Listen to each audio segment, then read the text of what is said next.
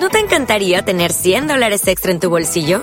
Haz que un experto bilingüe de TurboTax declare tus impuestos para el 31 de marzo y obtén 100 dólares de vuelta al instante. Porque no importa cuáles hayan sido tus logros del año pasado, TurboTax hace que cuenten. Obtén 100 dólares de vuelta y tus impuestos con 100% de precisión. Solo con Intuit TurboTax. Debes declarar para el 31 de marzo. Crédito solo aplicable al costo de la presentación federal con TurboTax Full Service. Oferta sujeta a cambios o cancelación en cualquier momento.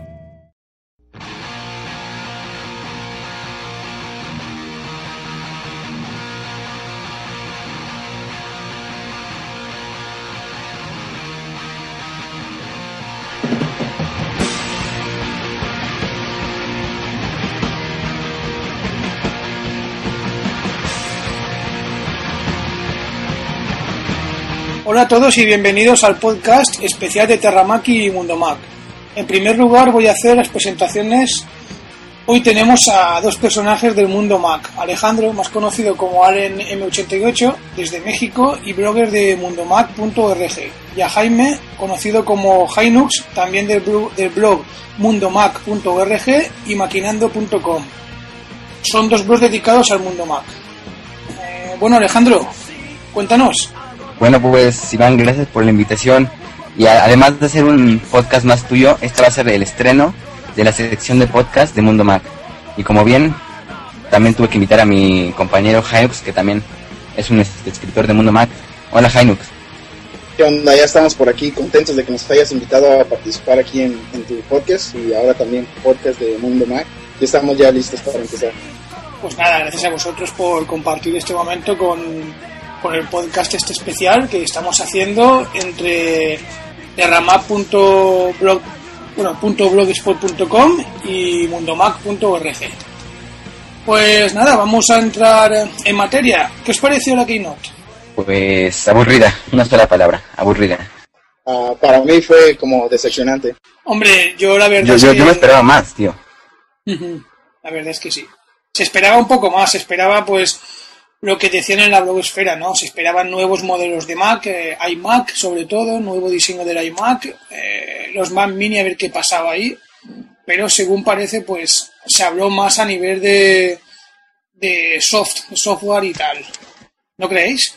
Bueno, sí, o sea, la, la keynote era enfocada en el en la WWDC, que era de la, para hablar del Leopard. Obviamente iban a hablar mucho más de software que de nuevas iMacs o iPods o lo que sea. Pero el problema, el problema fue que además de hablar de, Leopard, hablaron de cosas que ya sabíamos todos desde septiembre, creo. ¿No es así?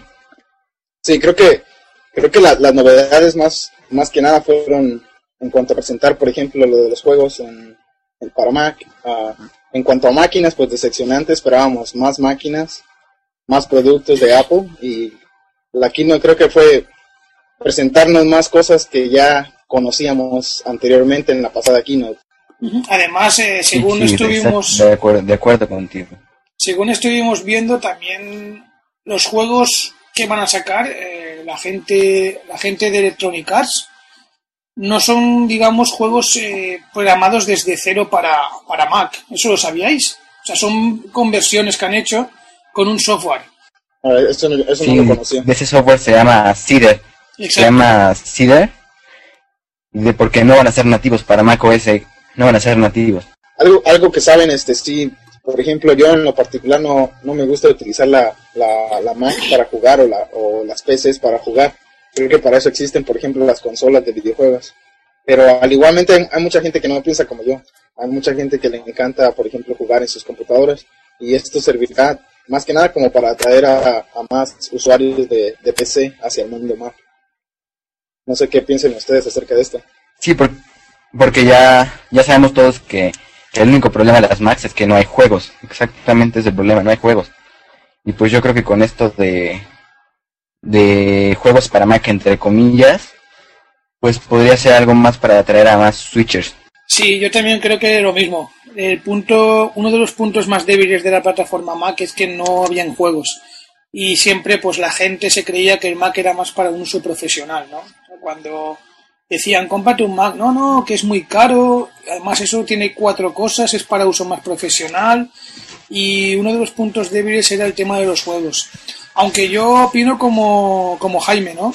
Que yo para jugar tengo mi consola, tengo mi Nintendo Wii y juego a veces con ella. Yo el ordenador pues lo utilizo más pues eso para para el blog, para internet y cosas de estas. Igual yo. Bueno, yo de, por sí no soy un jugador, pero prefiero jugar mil veces un Wii que estar jugando en la computadora. Sí, sí. ¿No? Sí, claro, es, es, es, es mucho más divertida la experiencia. Porque además, por ejemplo, yo cuando enciendo la máquina es, por ejemplo, para trabajar, a leer el correo, conectarme a internet, loguear o hacer muchas cosas y, por ejemplo, tener una ventana abierta con el juego y, y, estar haciendo dos cosas a la vez, como que no. Por ejemplo, cuando me voy a sentar a trabajar en la computadora es sentarme a trabajar, cuando voy a jugar es sentarme frente del televisor, prender la consola y jugar. Sí, yo hago lo mismo que yo hago lo mismo que Jaime, ¿eh? o sea, cuando cuando utilizo el ordenador es para las mismas cosas, aunque yo no soy muy jugón, cuando quiero jugar me cojo y, y nada, me voy a la, a la Nintendo, a la Wii y he hecho alguna partida. Lo que sí que han comentado esta gente de Electronic Arts es que sacan muy buenos juegos. De hecho, dicen que iban a sacar el juegos como el Tiger Woods, el Madden 08, el Harry Potter, ¿no? o sea que bastantes juegos, el Need for Speed, el Carbono también. Son unos juegazos. Mm, Need for Speed, el Battlefield. Uh -huh. Ahora, ahora esperemos que, por ejemplo, que cuando salgan juegos nuevos para PC, igualmente salgan a, a vamos a decir, a un mismo tiempo que los juegos que salieron para la PC, igual que salgan para la Mac, en un lapso no, no de un tiempo muy largo. Claro.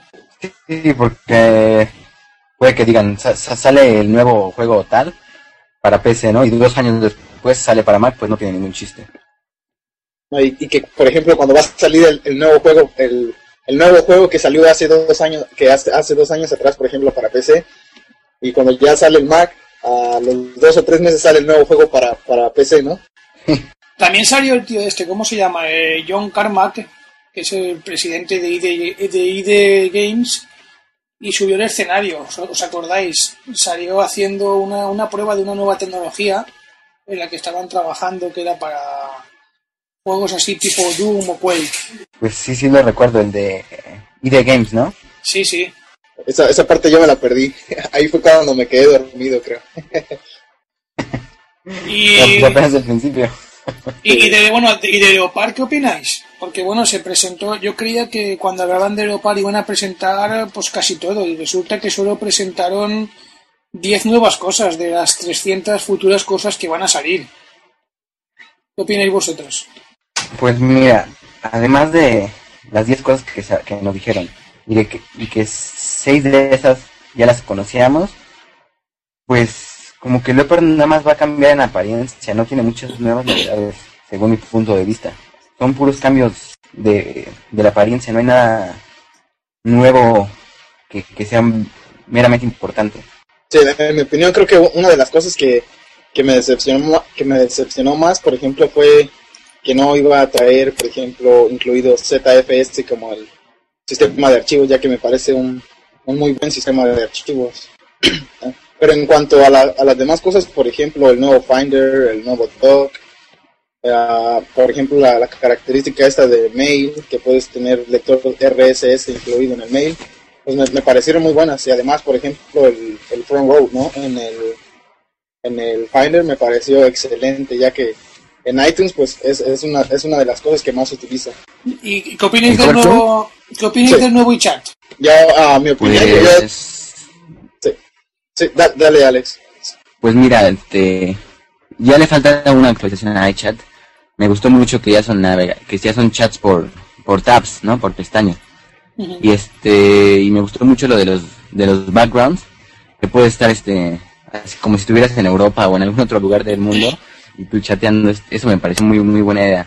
Pero finalmente son detalles mínimos, ¿no? Son detalles mínimos de software, no son cambios drásticos de un sistema operativo a otro como lo hicieron de, de Panther a Leopard o de, o de macOS 9 a macOS 10. No, no hay detalles grandes, son mínimos. No sé qué piensen. Yo de, yo de iChat sigo pensando lo mismo de hasta ahora. No me gusta. En, principal, o sea, todo el funcionamiento de iChat está bien, lo único que no me gusta es, por ejemplo, que aún no es multiprotocolo.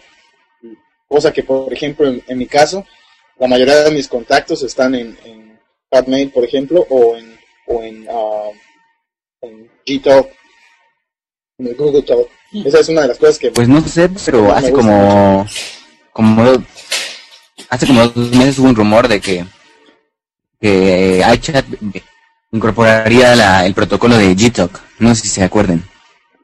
No, yo no. Yo no. Sí, sí lo recuerdo. Tal, tal, vez, tal, vez, sería una de las cosas que nos tiene por ahí preparadas a Apple para cuando salga Leopard.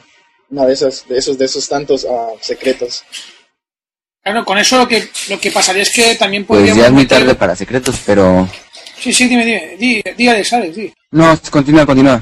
No, que digo yo que si eso lo hicieran, quiere decir que toda la gente que tuviera una cuenta Gmail podría chatear con el iChat, ¿no? Ah, podría, por ejemplo, podría hacer lo mismo que haces con, con Adium, por ejemplo. Que no, no puedes hablar una persona por, de, de, de, Gmail con, con iChat. Es, puedes hablar tú con Gmail y contactos de Gmail, pero en la misma ventana del, del iChat. O sea, sin tener que tener varias ventanas abiertas, claro. de la misma forma que lo hace Adium. ¿Y el nuevo doc en 3D qué pasa? ¿Os gusta o qué?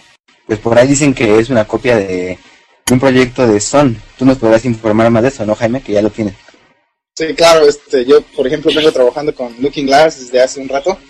Y la verdad me, gustó el, nuevo doc porque, por ejemplo, en Looking Glass tiene un aspecto, digamos, un poco, uh, vamos a llamarlo feo. Y, por ejemplo, a Apple le mete un diseño mucho mejor y con características mejores en cuanto al aspecto gráfico. Eso, eso me gusta un montón. Me gustó mucho el dock. Por ejemplo, la gente que tiene la, el chance de probar por el Looking Glass y probar y una vez que salga Leopard probar el, el dock de Leopard, pues van a notar la diferencia enorme que existe. Uno, por ejemplo, podemos decir pionero, pero con un, con un aspecto gráfico muy feo, y el otro una copia, pero con un aspecto totalmente mejorado. Que aparte, a, aparte es, es otra de las características de Apple, siempre tiene presente el diseño, el, la interfaz gráfica. Sí, como que toma muchas tecnologías y las integra mejor en su sistema operativo y las y sobre todo les pone un diseño increíble, ¿no? Pero yo creo que sí, lo que claro. yo creo que lo que está haciendo Apple últimamente es tipo Microsoft, ¿no? Porque es lo que estaba diciendo Jaime, que lo que han sacado ahora, el, el aspecto en 3D, ya está en, en, otro sistema operativo. Entonces, ¿qué pasa? ¿Que también se están copiando cosas de otros sistemas operativos? Creo, creo, creo que ese es el punto donde vamos a convertir todo en 3D. Y que aparte, ver, por ejemplo... ese, es, ese Sun Looking Glass. Sí. ¿El Sun Looking Glass es para Solaris, para Linux o para qué es, Jaime? Uh, funciona tanto en Solaris como funciona también en Linux, funciona también en, en Windows. Lo que hace, por ejemplo, lo que hace Looking Glass no es en sí un sistema operativo, es un, es un Graphical User Interface, como por ejemplo en, en Linux es Genome o KDE. Digamos, Looking Glass viene a, no encuentro la palabra correcta, pero Looking Glass viene a suplir lo que es KDE y Genome, aunque el proyecto ahora mismo está parado y es por eso. El proyecto es de hace un año más o menos que quedó parado y es por eso que no se ha hecho nada por mejorarlo en el diseño, pero igual así como está ahora mismo está, está muy bien. Lo que le hace falta trabajo es en el diseño gráfico y un poco más de opciones en, en los menús. Bueno, Iván, ¿y tú qué piensas? No, yo la verdad es que como no, no conozco no conozco aún el sistema es eso, el que lo conoce es Jaime, que es el que puede hablar. Pero sí que tiene razón que vamos a vamos a afinar a eso, un sistema operativo que esté en 3D. Lo que también está muy bien que han sacado es el, el Stack. Es un, un, lanzador de aplicaciones. ¿Lo habéis visto? Sí, que se presentó una demo de una especie de interfaz que es para el lanzamiento de aplicaciones que se abre desde el mismo dock. Muy similar a, a Pires, que sería. ¿Lo habéis visto? Sí, claro. Sí, eso me, me encantó. Fue una de las mejores cosas que, que, pude ver en la keynote. Sí, ¿eh? Fue de las mejores cosas que hubo en la keynote. Uh -huh. Muy. Yo te puedo decir que, keynote, ¿no? ¿Eh? Sí, yo te, yo te puedo decir que, por ejemplo, Stacks y Coverflow en el Finder y el lector de RSS en Mail fue una de las cosas más destacables en, el, en, el, en la keynote. Y después para, también. Sí, para mí también el Stacks, el sí. Coverflow y el Quick Look. Y lo del Back to Me Mac, ¿Eso lo habéis también visto? Que es para conectar varios Macs mediante una cuenta .mac. Si no entendí mal. Sí, sí, a, sí a, mí, a mí me... Este, pero es, Continúa, Alex, continúa. A ver, Jaime, ¿qué? Este, sí, por ejemplo, a mí me parece muy bien Pues- para personas que trabajan con muchas Mac en, en red. Yo, por ejemplo, que solamente tengo dos Mac, como que no, no me sirve mucho. Pero igual es una muy buena funcionalidad para trabajar en red con varias, con varias Mac. Sí, pero No eso sé cómo funciona. Pues, pues según lo que yo entendí, en, dentro de nuestra red se puede conectar varias Mac con usando el nuevo Finder. Pero Back to My Mac es otra opción que puedes, ¿cómo se llama? Este, usar tu, tu, tu ordenador principal dentro de otra Mac a través de .Mac, que no tiene nada, nada que ver con ninguna red ni nada, sino es algo aparte, pero solo si eres suscriptor de .Mac. Claro. O sea que, o sea que tendrías que estar este conectado en la cuenta de punto Mac con, con todas las máquinas que vayas a utilizar en la, en la misma cuenta. Pues la verdad no, no, no, no entendí muy bien eso en la keynote, pero yo creo que ya hab- habrá más información. Pero lo que yo logré entender fue que podrás accesar así tus archivos, tu- tus, tus archivos, tu, tu información personal desde otra Mac a través de punto .mac. No solo las, la, las, los contactos de address books ni contactos así, de- lo que hace .mac ahorita es muy básico con lo que era Back to My Mac. Sí, y Ah, también, suena, suena interesante. y también por fin lo que se presentó, que eso no estaba en, en el Mac OS X, en el Windows sí que ha estado, que es un previsualizador. Sin tener que abrir ninguna aplicación, poder previsualizar una imagen, un documento o tal, que es el Quick Look. ¿Qué os parece? Pues no, yo digo que no es una no es una vista previa como en Windows Vista. Es, es un programa es un programa enorme que puede abrir archivos de todo tipo. Sí. Puede abrir archivos de Excel, archivos de audio, archivos de video, porque no es una vista previa, es como Es mejorado. es, es, es un programa para abrir cualquier tipo de las aplicaciones más importantes. Sí, sí. Ajá. Exactamente. Por ejemplo, yo, yo que me encuentro dentro de los dos mundos, dentro del mundo de Linux y el mundo de Mac, eh, les puedo decir, es, este lo, lo tenemos también, lo tenemos en, en Linux. Pero igual, como les comento, este Mac, Apple viene a, a mejorar todo y se me hace se me hace más perfecto de lo que es, ah, por ejemplo, esta, digamos, vista previa en Linux. Se me hace mucho mejor el Mac.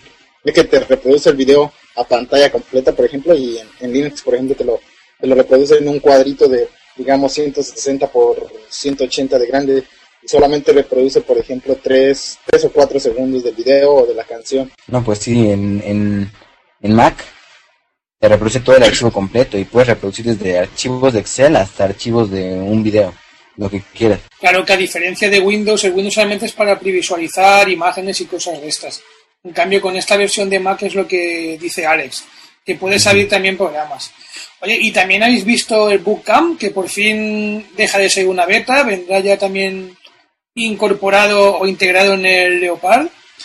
Y también, además de eso, según dicen eh, el Bootcamp, lo que hay ahora, que es una beta, dicen que automáticamente dejará de funcionar en, en septiembre, puede ser. ¿Habéis, ¿Habéis oído hablar algo de esto? Que en septiembre, digamos que deja de funcionar. Entonces, ¿qué pasa? Que toda la gente que tenga instalado el Windows con archivos y tal, ¿esta gente qué va a pasar? Pues mira, de Bootcamp yo no te puedo hablar mucho. Si- Yo tengo un PowerPC, entonces no te puedo hablar nada de, de Parallels, ni de VMware, ni de Bootcamp. Pero Jaime, según, creo que ese Jaime tiene, tiene Bootcamp instalado, ¿no? Tengo Bootcamp, pero igual no, no lo utilizo para, para el Windows, porque no, no utilizo Windows. Pero en cuanto a lo que dices, que qué pasará con la gente, yo creo que Apple ha de tener una solución para, para Bootcamp. A lo mejor sacar una versión estable ya, porque no, no puedes dejar así desamparados a los usuarios. Claro. Apple ha de tener algo por ahí reservado. Pero es muy clásico que Apple te va a decir, no, no puedes usarlo hasta que compres una licencia, ¿no? O hasta que compres Leopard. Ándale, eso, eso puede ser una cuestión. Sí, lo que pasa es que el problema es que la gente esta que tenga instalado, que no es mi caso, yo veo, veo un crimen comprarte un Mac y instalarte un Windows. Porque entonces, ¿para qué te compras un Mac? Te compras un PC y acabas antes. Pero bueno, sí que es cierto que hay programas, por ejemplo el AutoCAD, que es un programa que solamente está en Windows y no está en Mac. Entonces sí que hay gente que quiere tener un Mac, pero está estudiando en la universidad y justamente en la universidad, pues esa asignatura que está dando, pues tiene que tener AutoCAD.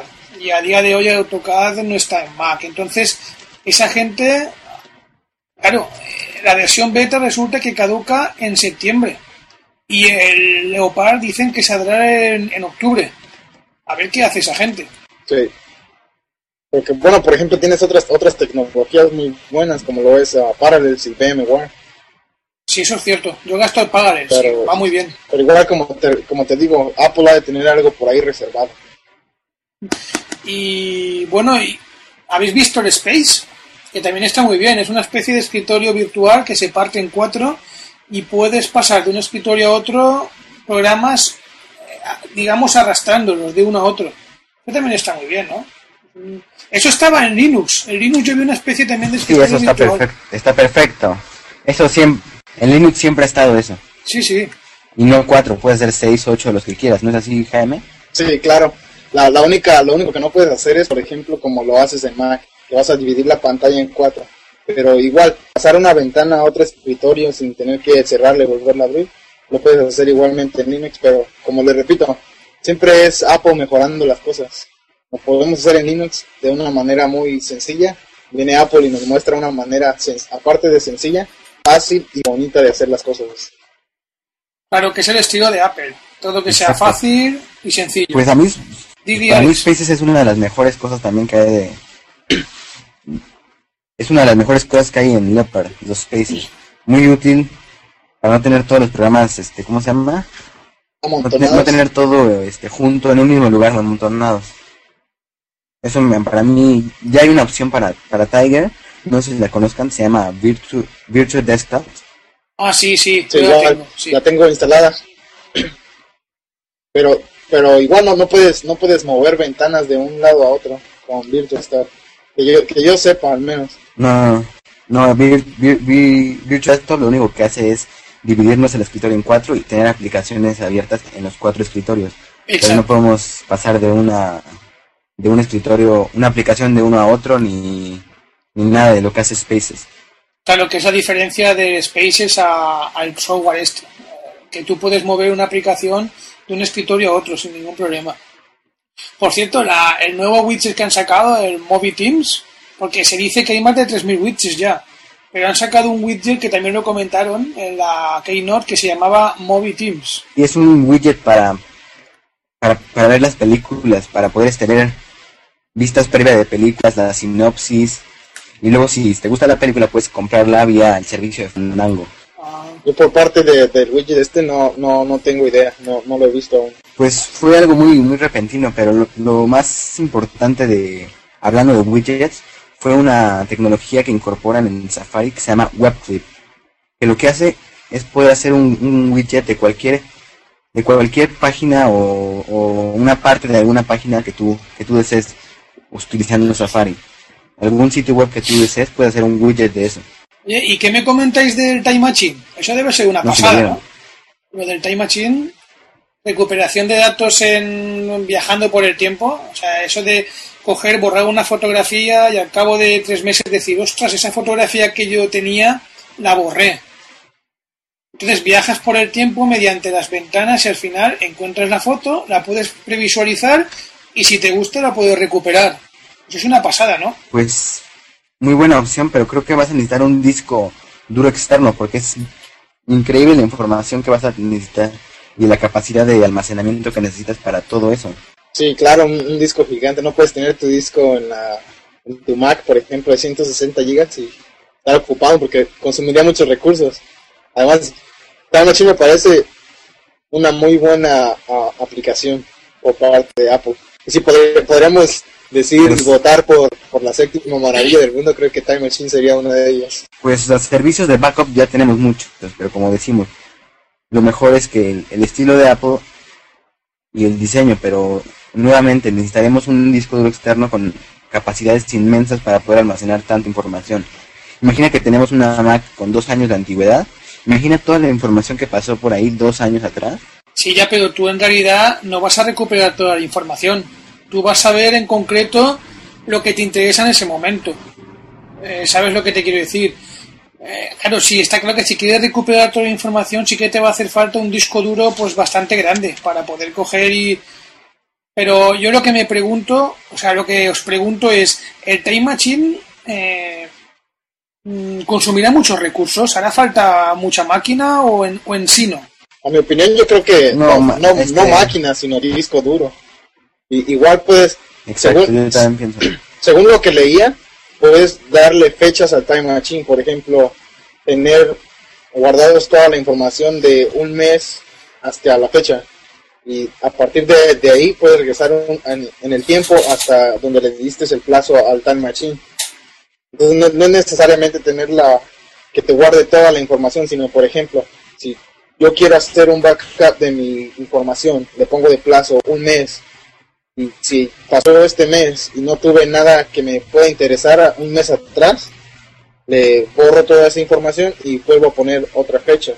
Creo que ese- esa es una de las formas en las que funciona también. Según hasta donde he visto.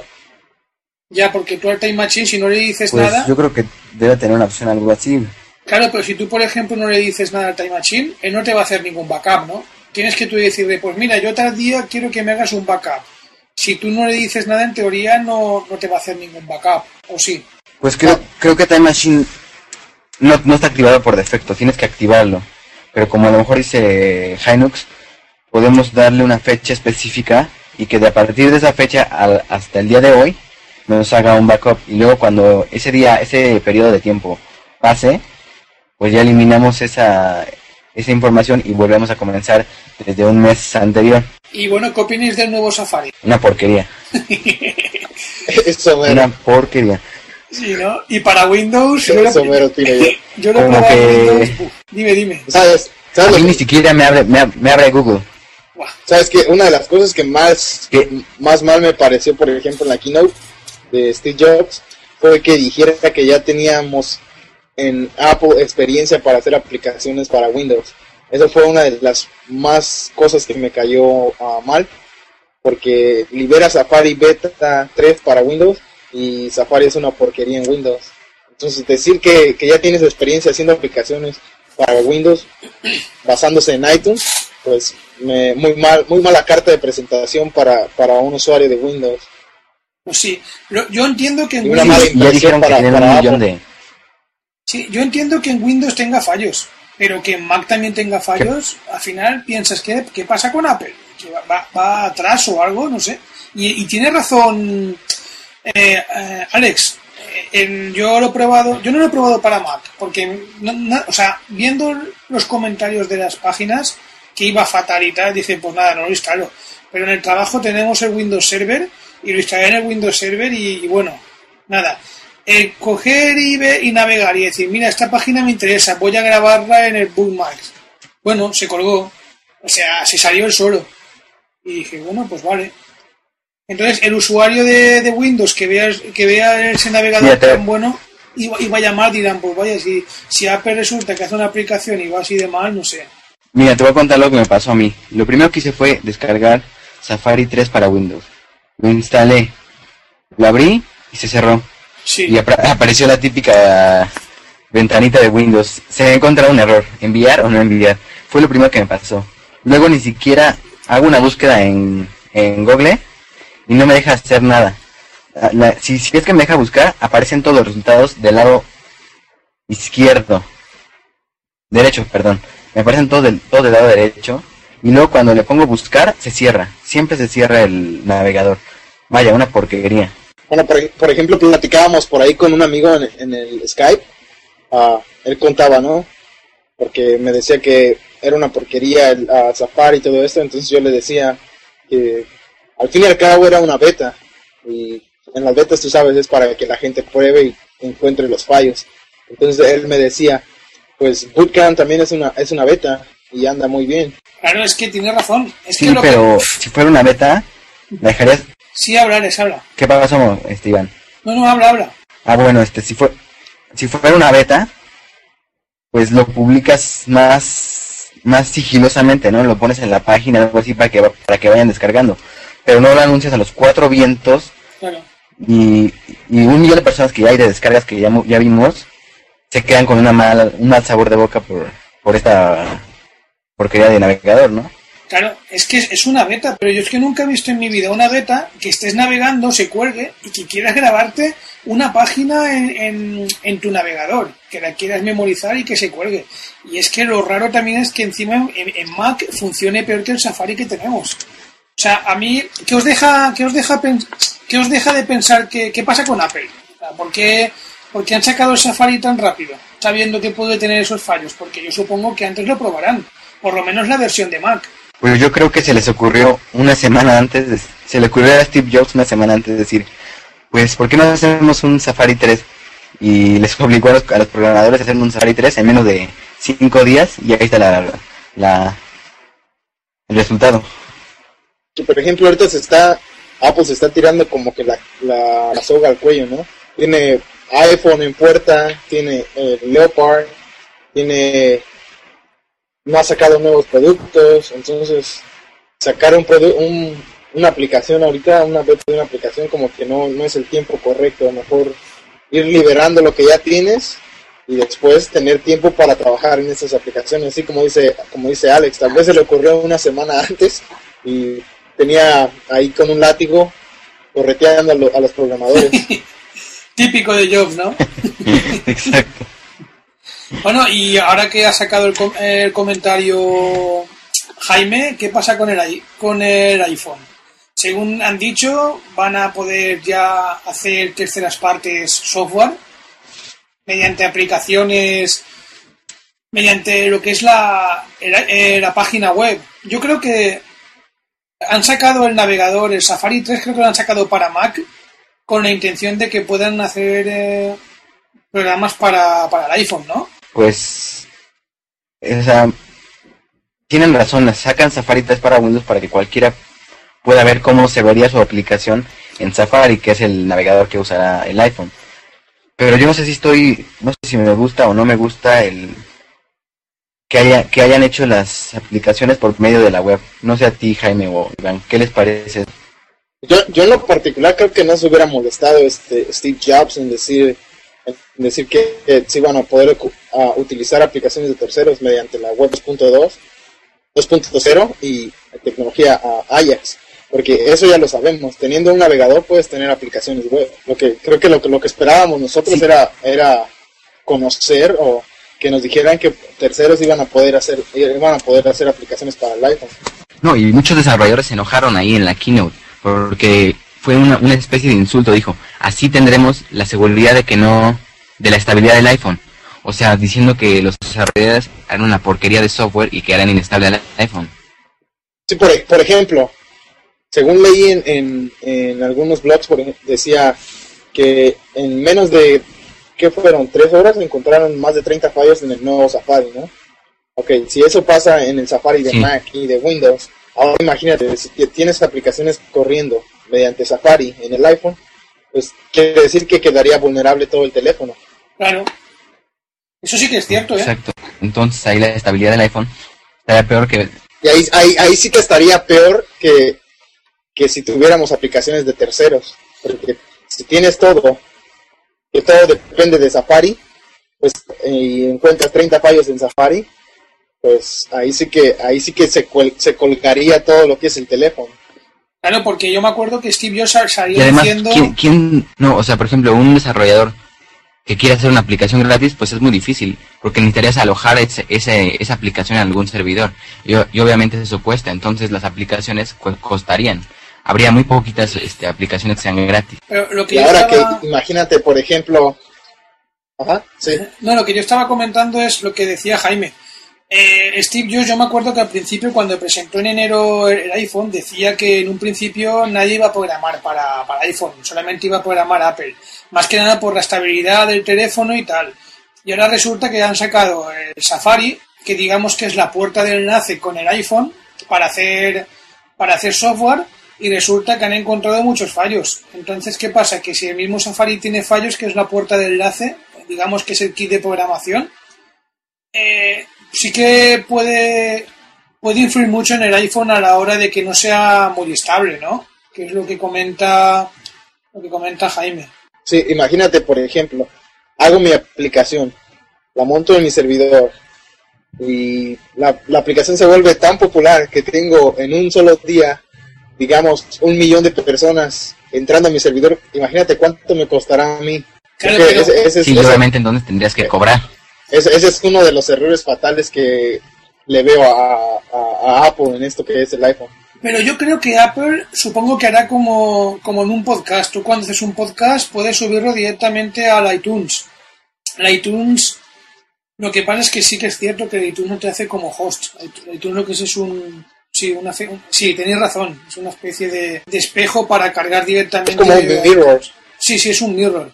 Pues entonces tenéis razón. Sí, por- una aplicación Porque finalmente el podcast o el audio está, está guardado en tu... Exactamente. Sí, sí, diales. Pues por ejemplo, entonces, si yo tengo mi aplicación, obviamente voy a, voy a, cobrar. Porque no es posible que tenga un millón de visitantes y pues tenga que, además de hacer la aplicación, yo tenga que pagar por un servidor, pues Claro. tengo que sacar dinero de, de eso, ¿no? Para Claro, poder claro, seguir, seguir manteniendo esta aplicación. Pero por lo menos para pagarte tu servidor. ¿Qué menos que sacar dinero para pagar los gastos? Es lo, lo mínimo. ¿Y tú qué dices, Jaime? Yo creo que si fuera programador no haría ninguna aplicación para el iPhone. Y sería tarea de, los, de las grandes empresas que tienen el dinero para, para tener tanto, tanto ah, tráfico web en sus servidores. Bueno, también las últimas noticias del Pues sí, iPhone y, es... y- no, no, no, no, continúa. No, ya, que, decía que las últimas noticias de- del iPhone, bueno, que eso se, dije, se lo dijo en la, en, la, en la conferencia, que lo sacarían el 29 de este mes a las 6 de la tarde, ¿no? Si no, no recuerdo mal. ¿Quién de aquí se va a comprar un iPhone? Sí, eso oí a las seis. Yo, yo, Jaime, Jaime va a ir a, va va. la, la primera hora.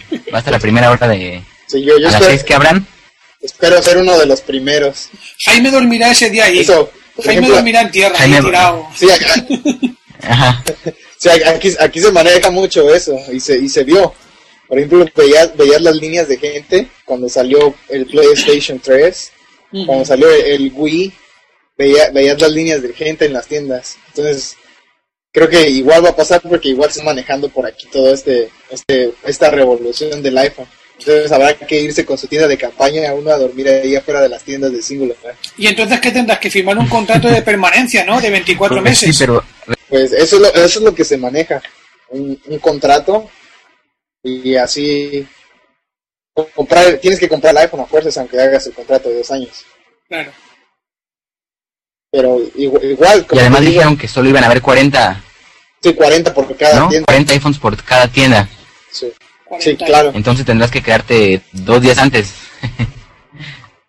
O un- una de las soluciones que sería, sería ah, irse a alguna tienda de Singular que esté muy afuera de la ciudad, donde sepas que no mucha gente va a ir.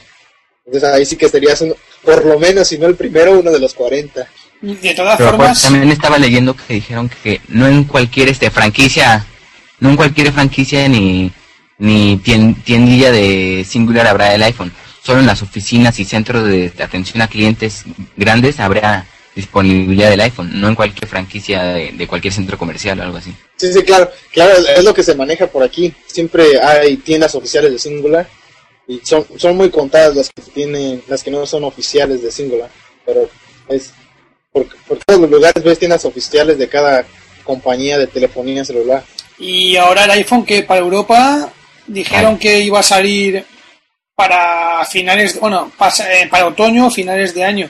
Lo que pasa es que según he oído últimos rumores es que se le está subiendo un poco a la cabeza a Apple el tema del iPhone y resulta que a la hora de estar, digamos, renegociando con las operadoras de aquí europeas, está pidiendo demasiado o demasiado dinero o algo y muchas operadoras se están echando atrás y están diciendo que se rumorea, porque todos son rumores, que Apple puede, digamos, vender el terminal libre. Aquí en Europa, por lo menos. O sea, quien quiera el que lo pague, eso es libre, y cada uno que vaya con la compañía que, le interese. ¿Qué opináis vosotros al respecto? Sí, también oí eso de que Apple está poniendo muchas, muchas condiciones a los, a Vodafone o a los que estén, a las telefónicas, que las telefónicas están echando para atrás, no quieren, no quieren estar con el, con el iPhone, entonces podrían venderlo suelto el iPhone, pero creo que costaría como unos 900 dólares, 900 euros, no sé, Uf. algo exageradamente caro. Mucho dinero, sí, sí. Sí, sí, lo, lo que yo te comentaba, lo que yo te comentaba Iván antes de, de la grabación del podcast, es que mucha mucha gente piensa que Apple es el que ha puesto el dinero en el desarrollo del, del iPhone. Como, como se tratan aquí las cosas de los negocios, por ejemplo, en, en, Estados Unidos, es una cosa muy diferente a como se trata en otros lados. Uh, ahora mismo en el iPhone, uh, ATT es quien ha puesto todo el dinero para el desarrollo de, de, del iPhone. Igual, igual lo hacen las otras telefónicas cuando quieren un teléfono de específica marca y específicas uh, características, son las compañías de telefonía quienes pagan y es por eso el contrato de cinco años de exclusividad con AT&T, cosa que la veo muy, como que muy alejada de la realidad, porque una vez viendo Apple toda esta revolución que causa, que causaría el, iPhone, no creo que quiera aguantarse cinco años a, sacar un nuevo iPhone. Y, y, en cuanto al contrato que existe de exclusividad, creo que no podría romper Apple el contrato que tiene con AT&T y sacar el iPhone más temprano de lo que se de lo que se tiene previsto en el contrato, que es a finales creo de octubre o en el otoño allá en Europa. O sea que el contrato ese que firmó Apple con... A ver, Javi, tú dime, ¿qué, tan popular es? No, que decía, yo que, decía, yo que, el contrato este que firmó Apple con AT&T es que eh, Apple no puede vender el iPhone fuera de, de Estados Unidos hasta finales de octubre o de noviembre, ¿no? Sí, sí, porque, por ejemplo, si lo lleva, si lo lleva a Europa en el tiempo que no fue establecido en el contrato, pues Apple se estuviera metiendo en problemas con AT&T porque existe un contrato. Claro, claro. Eh, no, y también este, el contrato especifica que Apple no puede no puede ofrecer el, el, Apple no puede ofrecer el iPhone a otra compañía que no sea AT&T por cinco años. Sí, sí. Pero otra compañía dentro de Estados Unidos. aparte por... Oye, Jaime, tú dime. ¿Cómo? Sí, Jaime, tú dime, a ver, allá en Estados Unidos, ¿cómo está Singular? ¿Es de las más populares o no es tan importante? ¿Es como un Vodafone en Europa o es como un Movistar en España? ¿Cómo es Singular allá? Ahorita Singular es uno de los más populares porque, pues, como ustedes saben, Singular se acaba de ser comprada por AT&T, que es un gigante. Ahorita es, un, es uno de los más populares aquí, servicios de telefonía celular. Ahí va compitiendo con Nextel, que a igual manera fue comprado por Sprint. Pero sí, es, un, es uno de los, de los servicios de telefonía celular más populares por aquí. Porque tienen, tienen la mayoría de los teléfonos más nuevos en el mercado, cosa que algunos otros no, no tienen. Eso creo que es lo, algo de lo que la ha llevado a ser más popular. Y otra, por otra parte también la alianza que, que hace con AT&T. De todas formas, Vodafone a nivel mundial es la más poderosa, tiene más de 200 millones de clientes. Sí, sí, hay, claro que... El problema es que Vodafone no opera en... En Estados Unidos, ese es el problema. Ya. Ajá.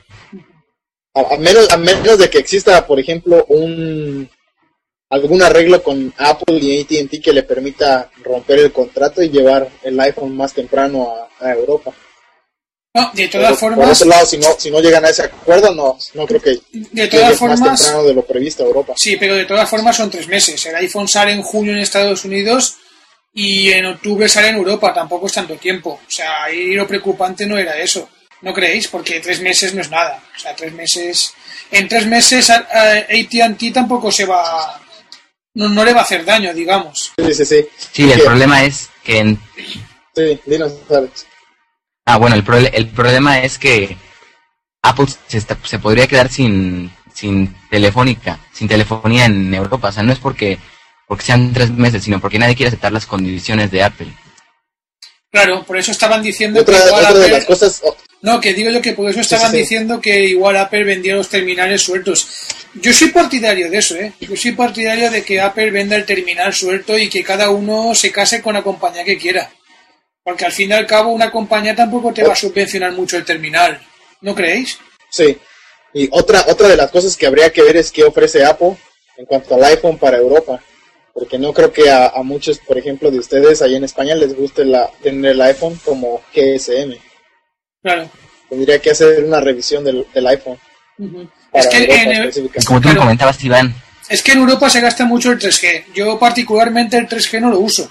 Pero es lo que le comentaba yo a, Alex y a ti también, Jaime, que comentaba que mi mujer tiene un teléfono, un Motorola, pero un Motorola que aquí las compañías hoy en día por darte de alta el teléfono casi que te lo regalan.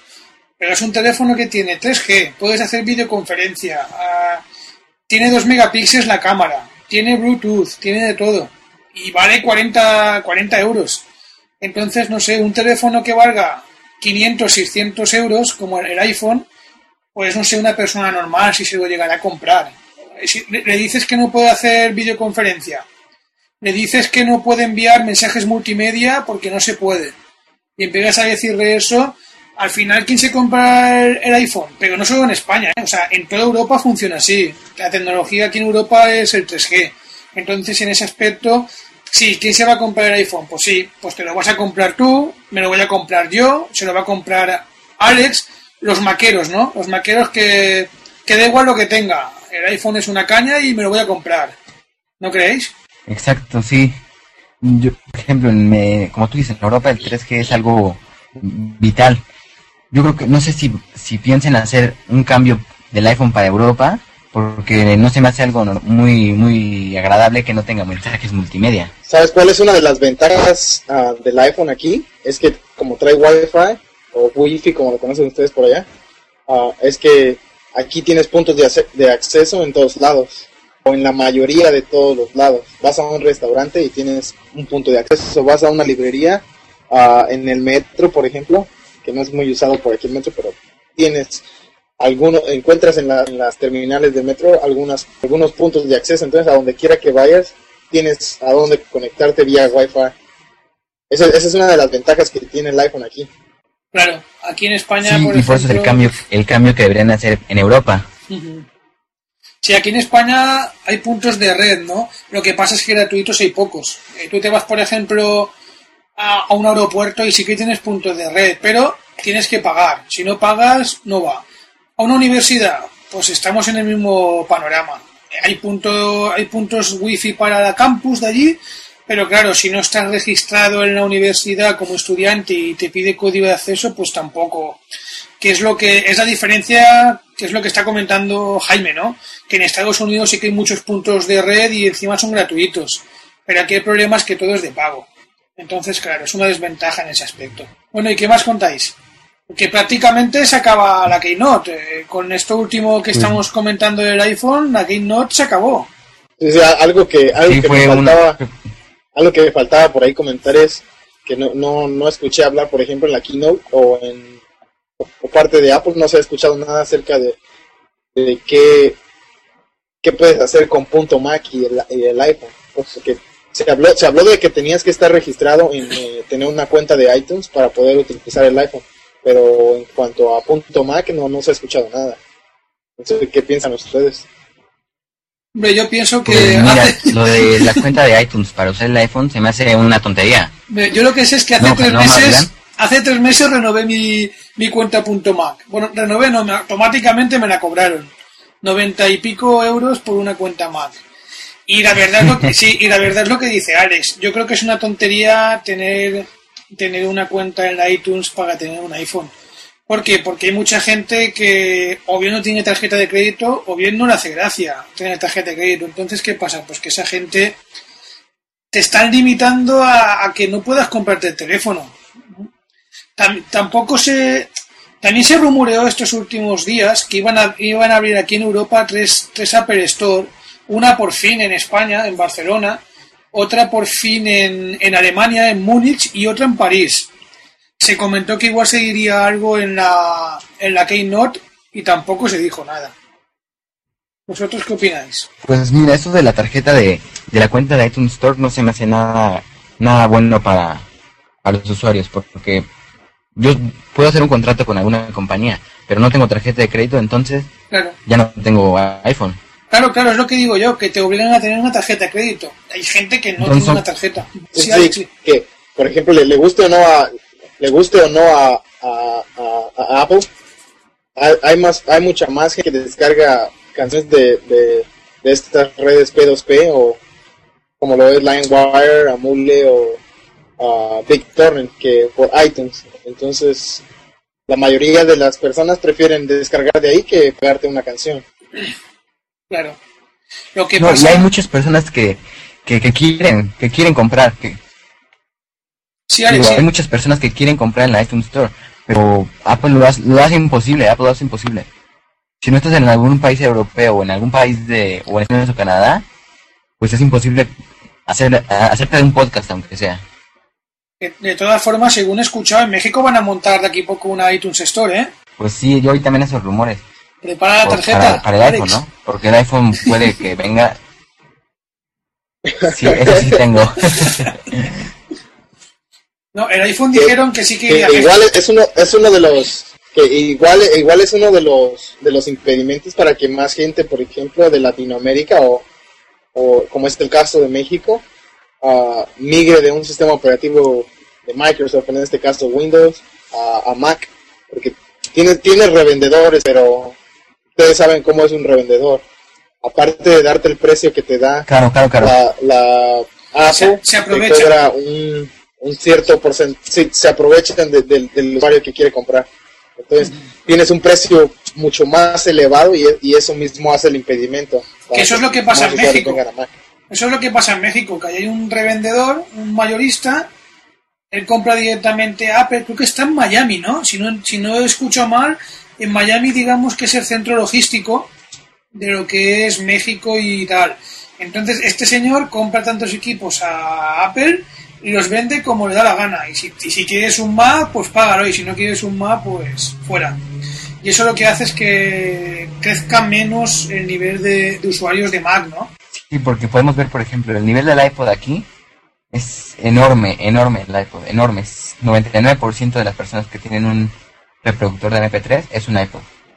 Podrían hacer lo mismo con una Mac, pero pues no, no, no quieren hacer un iTunes Store. No sé, no sé qué pase, pero no sé por qué no, no se animan a hacer una, una iTunes Store, por lo menos en Argentina, México y Brasil. Hombre, en, en, Brasil la verdad es que es un país un poco pobre, pero en México, México que es, creo que es el país digamos, más potente de lo que es Sudamérica y Centroamérica, yo creo que deberían apostar más por México. Es un país, yo he estado allí, de hecho mi mujer es mexicana y tal, y es un país que económicamente es muy fuerte. Lo que pasa es que, claro, yo no sé qué pasa con Apple, que no, no da el empujón ese, pero en México sería un buen país ¿eh? para, para lanzar el, digamos, el Mac, como están haciendo aquí en Europa. ¿No creéis? Sí, que por ejemplo, podrías llevar, podría Apple llevarse esa cantidad de, dinero que se lleva el revendedor, digamos, te lo vendo un 10% o un 10% menos de lo que te lo vende un revendedor y igual tengo, tengo ganancia también. Claro que sí. Que otra, otra de las cosas es, eso, Apple también, aparte de querer tener usuarios, también importa el dinero. Claro, claro, hoy en día no trabaja nadie por el amor al arte. obviamente, obvio. Bueno, pues terminamos ya el podcast, ¿no? Porque se está haciendo demasiado largo ya. ¿Tenéis, queréis decir algo? ¿Saludar a alguien o...? Pues yo solo agradecerte, Iván, por proponer esta, esta, este podcast. Gracias a ti inauguraré este, la sección de, de podcast en mundomac.org junto a ti, Jainu, si quieres participar. Y pues muchas gracias, Iván. Nada, hombre, a ti gracias. Por claro, claro. Gracias por, por invitarme también, Iván. Uh, fue un gustazo conocerte y estar por aquí en el podcast. Y invitarlos a que visiten mundomac.org y maquinando.com. Claro que sí, son, ya os digo, son de las mejores webs que he visto en, en, en sección para Mac. Así que os animo a todos los lectores que escuchéis este podcast, que paséis por estas páginas, porque hablan muy bien de lo que es la tecnología Mac y sobre todo están en, continua actualización. Pues nada, a vosotros muchas gracias por participar aquí y a ver si hacemos otro podcast y a ver si vemos a Alex ya hacer su próximo podcast. Venga, Alex, muchas gracias y, Jaime, muchas gracias por todo. ¿eh? Igualmente. Igualmente, hasta luego. Hasta luego, venga, gracias.